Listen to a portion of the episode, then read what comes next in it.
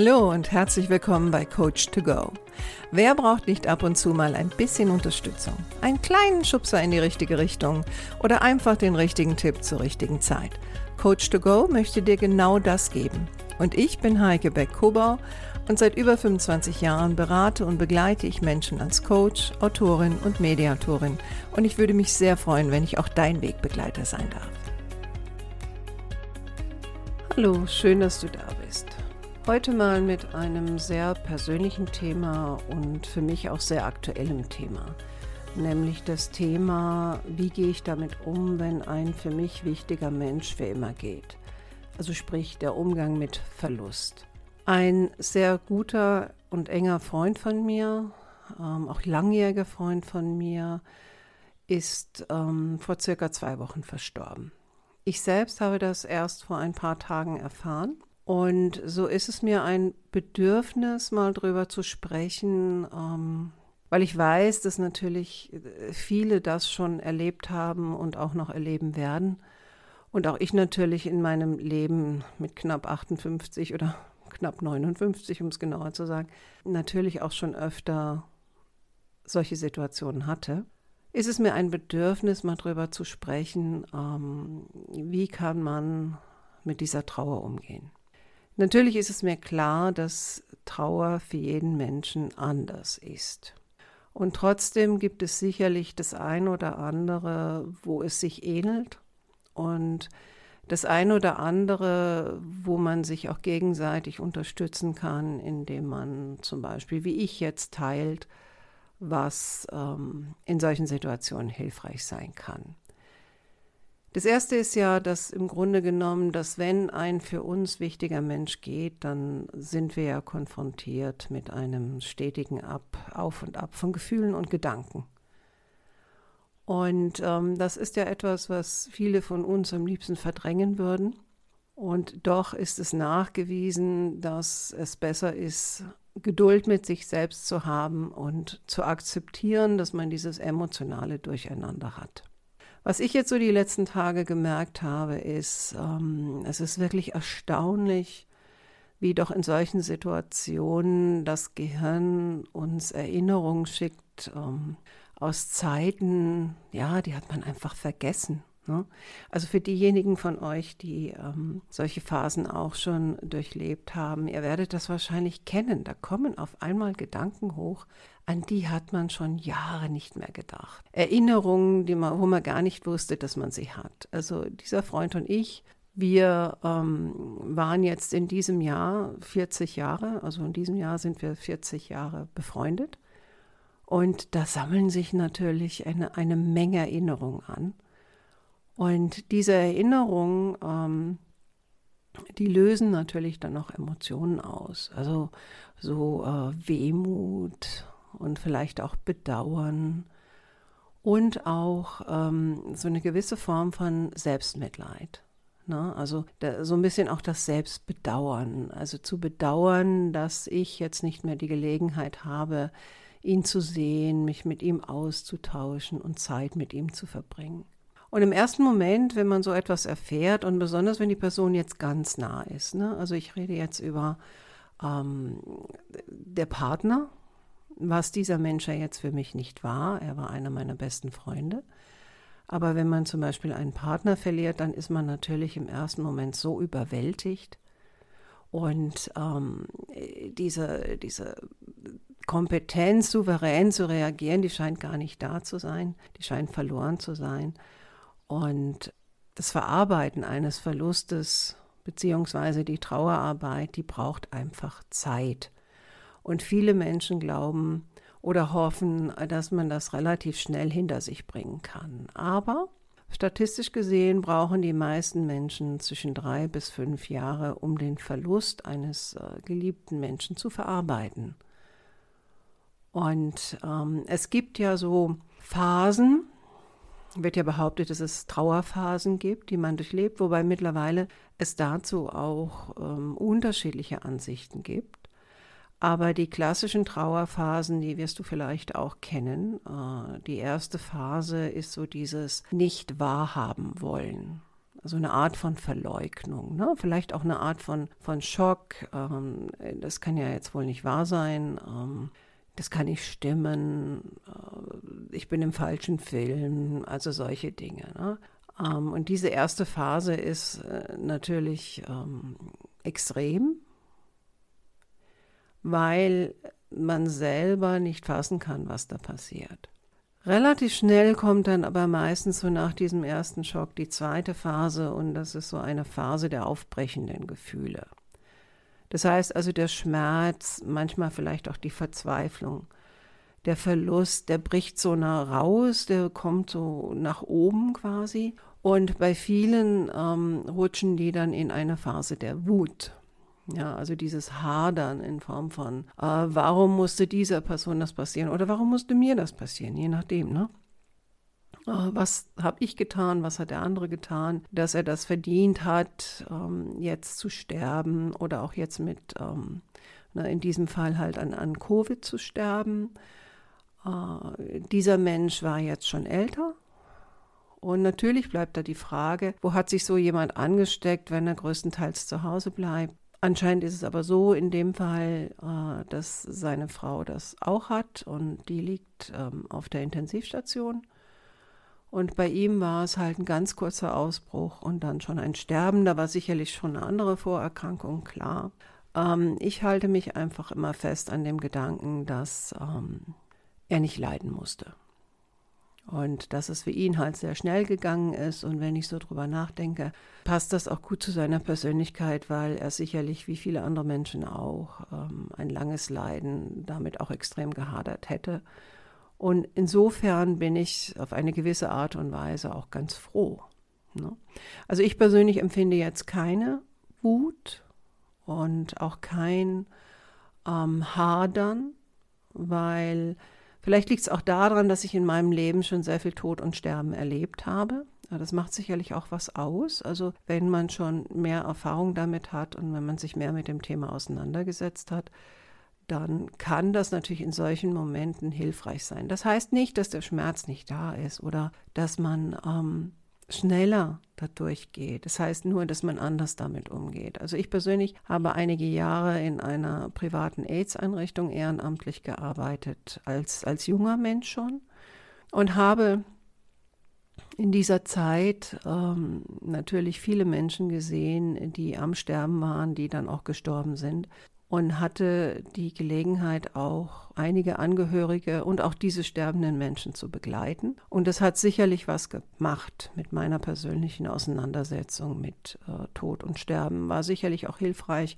als mein Vater gestorben ist. Und ähm, für mich sind, ist diese direkte Auseinandersetzung mit solchen schwierigen Themen immer ein, ein guter Weg. Ne? Sonst würde ich sicherlich jetzt auch nicht einen Podcast darüber machen wenn ich nicht gewillt wäre, mir meine eigenen Gefühle ähm, anzuschauen. Und in dieser zweiten Phase der aufbrechenden Gefühle kommt halt dann alles Mögliche hoch. Und das ist sicherlich die schwierigste Phase in der Trauer, weil das ein stetiges Auf und Ab ist und ähm, auch, auch der Körper natürlich dann einem ganz unterschiedliche Symptome schickt, durch Wellen quasi. Man durchgeht im Grunde genommen Wellen um dann in die dritte Phase hineinzukommen. Und die dritte Phase ist eine langsame Neuorientierung. Ja, die Gefühle sind dann nicht mehr ganz so intensiv. Man fängt an, sich wieder mehr nach außen zu orientieren. Es sind zwar immer noch Stimmungsschwankungen da, aber der Blick ist auch wieder nach außen gerichtet, auf andere gerichtet. Neues erscheint möglich. Und vielleicht sind wir oder viele von uns sind dann auch in der Lage zu schauen, was auch durchaus Wichtiges in dem Schmerz oder in der schmerzhaften Erfahrung drin war. Wenn man natürlich komplett drin ist, ist das schwer, darüber nachzudenken, was könnte da Gutes ähm, auch dran sein. Aber nachher merkt man das schon so, weil man vielleicht für sich gelernt hat, was einem wichtig ist und ähm, sich nicht mehr so viel über Belanglosigkeiten aufzuregen und, und, und, und. Die vierte Phase ist dann, wo man dann wirklich in so ein neues seelisches Gleichgewicht kommt. Und ab und zu gibt es dann noch Wehmut, aber Bei einer gesunden Trauer schauen wir auch wieder in die Zukunft. Ne? Wir schauen auf das, was wir haben und auf das, was möglich ist. Und etwas Neues kann jetzt wieder beginnen. Aber wie gesagt, die Dauer des Ganzen, wann das wieder äh, losgeht, die ist bei jedem sehr unterschiedlich. Und ähm, es gibt momentan sehr, sehr viel Diskussion darüber, wann wird eine Trauer krankhaft. Und es gibt ja ein, ein Verzeichnis von psychischen äh, Krankheiten, was ja jetzt auch wieder neu rausgekommen ist. Und dort steht dann sowas drin wie, ähm, wenn eine Trauer länger dauert als, ähm, ich weiß gar nicht, was momentan drin steht, vier Wochen, acht Wochen, drei Monate, auf jeden Fall relativ kurz, dann wäre schon zu überlegen, ob das dann als eine psychische Erkrankung gilt. Und ich persönlich, sowie auch viele Experten, sagen doch eher, also so lässt sich das einfach nicht eingrenzen weil es einfach bei jedem anders ist. Und solltest du in dieser Situation sein, dann erlaube dir, dir selbst Zeit zu geben und deine Gefühle zu durchleben und sie wahrzunehmen und dir auch Zeit zu lassen. Erwarte nicht, dass du ganz schnell wieder zum normalen Alltag übergehen kannst. Das heißt nicht, dass du deinen Alltag nicht bewältigen kannst, aber es heißt auch nicht, dass die Trauer einfach von einem Tag auf den nächsten aufhört. Und um dir vielleicht auch ein bisschen, also wenn du selbst davon jetzt betroffen bist, dadurch zu helfen, möchte ich dir ein paar Anregungen an die Hand geben. Also einige Dinge, die zum Teil in der Vergangenheit mir geholfen haben und wo ich natürlich auch hoffe, dass sie mir auch diesmal helfen werden. Und vielleicht sind sie auch hilfreich für dich. Tipp Nummer eins. Tipp klingt jetzt so ein bisschen banal in diesem Zusammenhang, aber okay, Anregung Nummer eins. Manchmal kann es hilfreich sein, ein Trauertagebuch zu führen. Also einfach einen Platz zu haben, wo du aufschreiben kannst, wie es dir geht, warum du dich vielleicht auch so fühlst und ein, ein Buch, dem du das anvertrauen kannst, was du vielleicht deinem Umfeld nicht anvertrauen kannst. Weil Trauer ist ja heute immer noch ein tabuisiertes Thema und ich merke es auch in der Beratung immer wieder, dass die meisten Leute haben Angst davor, wenn sie mit jemandem konfrontiert werden, der offensichtlich trauert.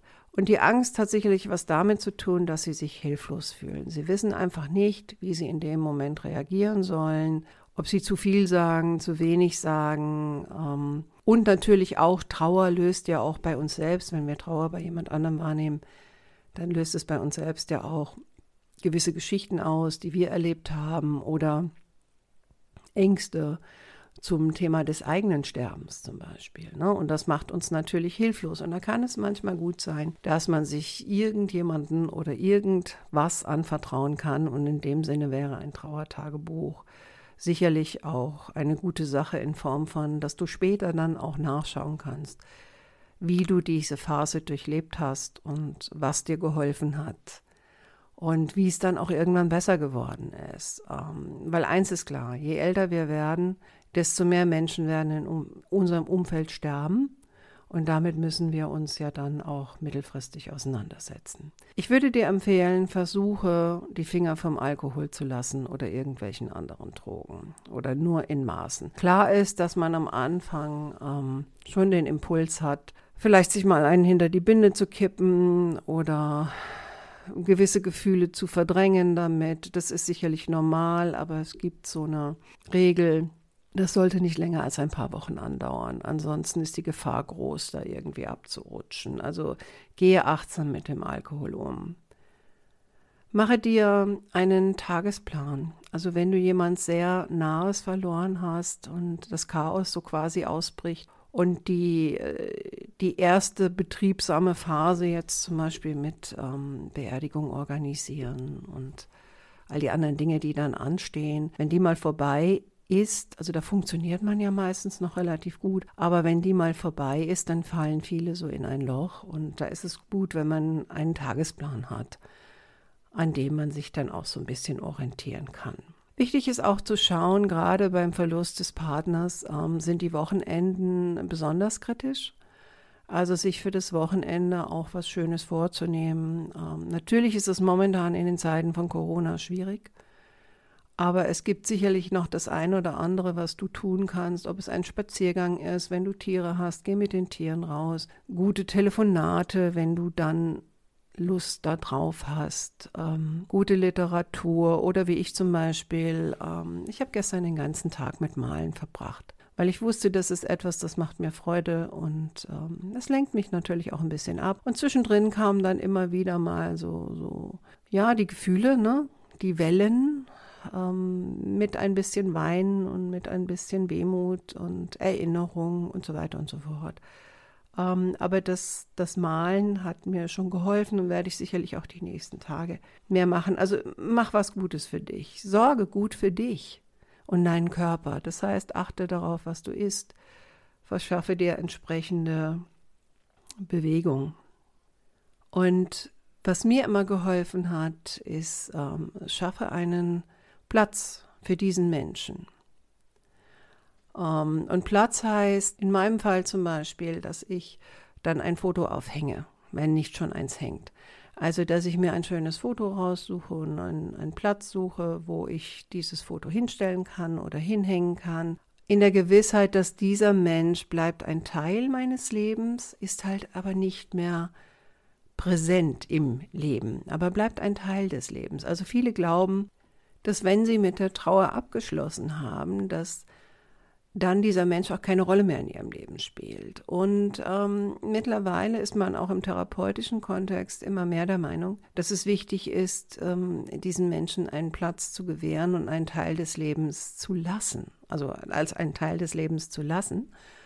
Ähm, und das kann ich halt tun, indem ich einen Platz für diesen Menschen schaffe. Und für viele ist das sehr erleichternd, weil viele haben so das Gefühl, sie müssten aufhören, über ähm, diese Person zu sprechen. Und das würde auch bedeuten, nicht mehr über diese Person nachzudenken. Und ähm, das ist vielleicht kontraproduktiv. Aber natürlich muss man schauen, äh, in welcher Form sind diese Gedanken und dass sie nicht zwanghaft werden. Aber dieses achtsame Platz geben ist sicherlich auch heilend für die Seele. Wenn du jemand bist, der vielleicht selber gerade den Verlust nicht hat, aber jemanden begleiten möchte, der so einen Verlust erlebt und dich etwas hilflos fühlst, ähm, dann kann ich dir aus meiner Zeit im AIDS-Zentrum sagen, ähm, das Beste, was du tun kannst, ist achtsam zuzuhören. Und ähm, halte dich zurück mit Ratschlägen und halte dich auch zurück, dem anderen zu erzählen, wie du schon getrauert hast. Also das ist etwas, was viele Trauernde oder viele Trauernde empfinden, das als eine Grenzüberschreitung. Sie sind in ihrer eigenen Trauer und dann auf einmal legt ihr Gegenüber los und sagt, ja, und bei mir war das ja so und so und für mich war das ja so und so schlimm. Also reißt im Grunde genommen das Gespräch an sich und derjenige, den es betrifft, ist verstummt oder verstummt und fühlt sich nicht gehört noch gewertschätzt. Also weniger ist da eher mehr.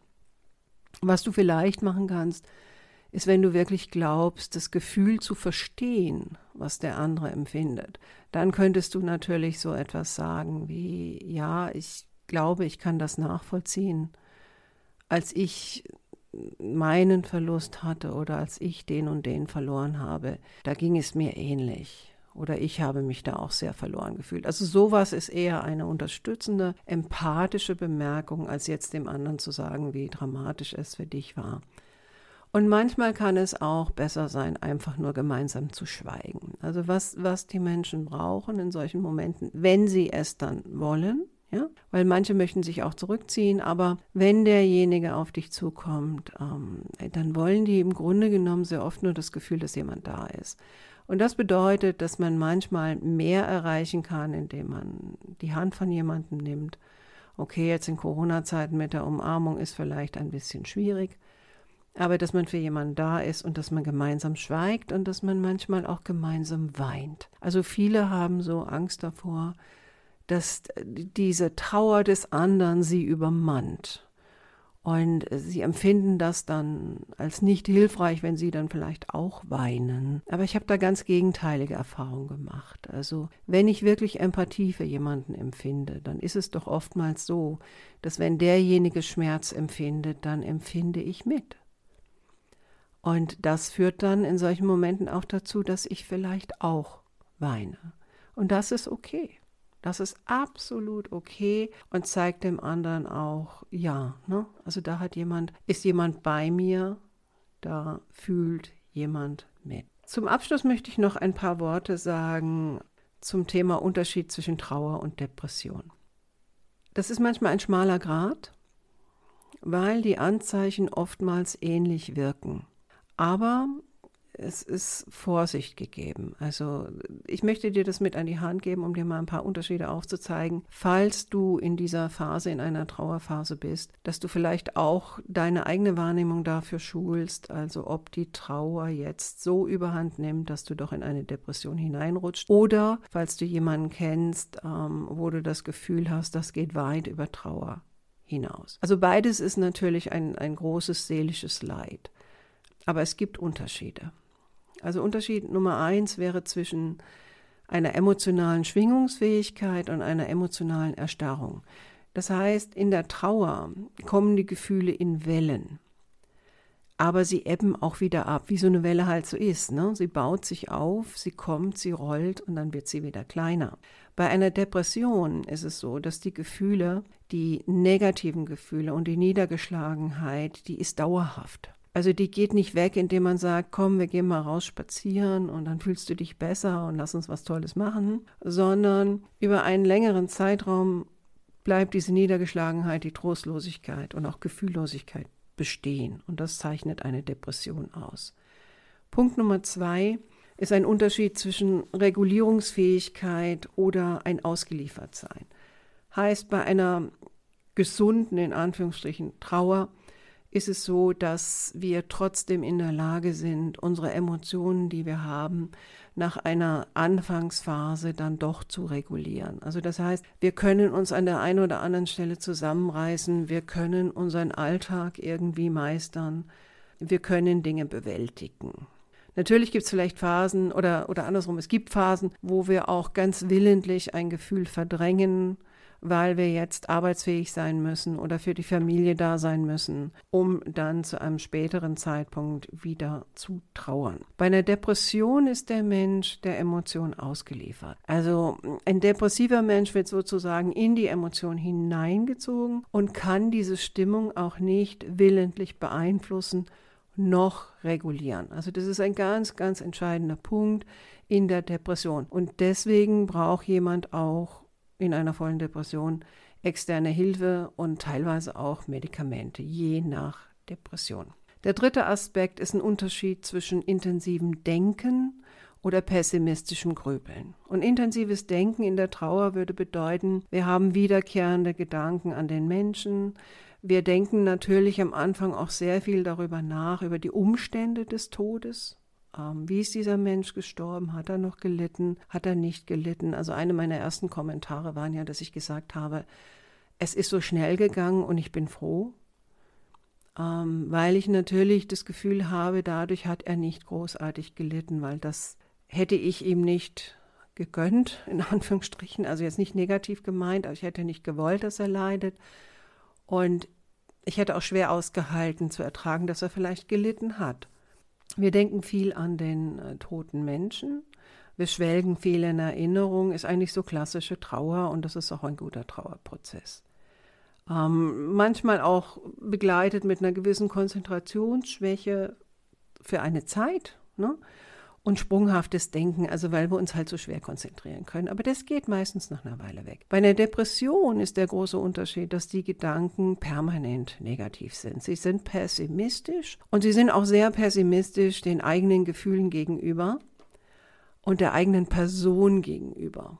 Ja, weil es gibt auch einen grundlegenden Unterschied bei Trauer und Depression zwischen einem intakten Selbstwertgefühl oder einer Selbstabwertung. Und wenn ich in der Trauerphase bin, dann ist natürlich im ersten Moment meine Identität durch den Tod des geliebten Menschen erschüttert.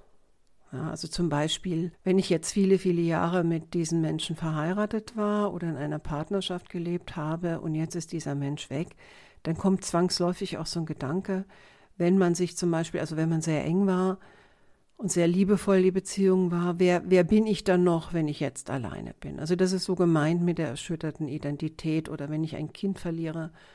Ähm, ich war Mutter und jetzt bin ich noch Mutter oder was, was, was bin ich? Also das ist meistens so eine, eine, eine Phase der Erschütterung, aber es geht nicht unbedingt an den Selbstwert. Ja, also ich fühle mich jetzt nicht wertlos, weil der andere nicht mehr da ist. Wenn ich aber jetzt eine volle Depression habe, dann fühle ich mich generell wertlos. Also ich werte mich selbst am allermeisten ab. Ich finde mich nicht würdig, ich empfinde mich nicht leistungsfähig. Vielleicht bin ich sogar der Meinung, dass ich schuld bin. Ich, meine Gedanken kreisen auch darum, dass ich mich selbst beschuldige, beschimpfe mich teilweise selbst. Und ich bemitleide teilweise auch diejenigen, die sich mit so einer furchtbaren Person oder einer schwachen Person wie mir auseinandersetzen müssen. Ähm, da ist eine ganz starke Hoffnungslosigkeit und deswegen redet man ja auch sehr oft in der Endphase von einer Depression von einem Gefühl der Gefühllosigkeit. Also ich spüre, dass ich nichts mehr spüre und das führt dann im Extremfall natürlich zu einem Todeswunsch, also dem Wunsch dieser Gefühllosigkeit zu entkommen und mich von mir selbst und meinen Gefühlen zu befreien. Und das ist natürlich ein grundlegender Unterschied zu einer in Anführungsstrichen gesunden Trauer. Wenn du also für dich selbst das Gefühl haben solltest, dass deine Trauer übersteigt bei weitem das, was sich für dich noch einigermaßen normal anfühlt, dann würde ich dir wirklich empfehlen, dir so schnell wie möglich Hilfe zu suchen. Ich werde in die Notizen zu dieser ähm, Folge einige Links setzen, ähm, hilfreiche Literatur setzen, wo du vielleicht anfangen kannst oder wenn du Angehöriger von jemandem bist oder Freund und Freundin von jemandem bist, wo du das Gefühl hast, das äh, driftet ab in eine Depression, dann können vielleicht auch für dich diese Links hilfreich sein. Ich habe heute länger geredet, als ich es normalerweise mache. Sicherlich auch aus einem persönlichen Bedürfnis heraus. Ähm, es hat auch mir geholfen, darüber zu sprechen. Ich hoffe, ich konnte auch dir ein bisschen helfen, wenn du dich in einer ähnlichen Situation befindest. Und ähm, wenn ich da in irgendeiner anderen Weise noch hilfreich sein kann, kannst du gerne Kontakt mit mir aufnehmen. Ähm, für alle, die momentan durch so eine schwierige Phase gehen, denen wünsche ich ganz viel Kraft und sorgt für euch. Und ja, wir hören uns dann das nächste Mal mit einem Thema, was vielleicht ähm, nicht ganz so traurig ist. Okay, macht's gut. Bis zum nächsten Mal. Eure Heike bzw. deine Heike. Ciao.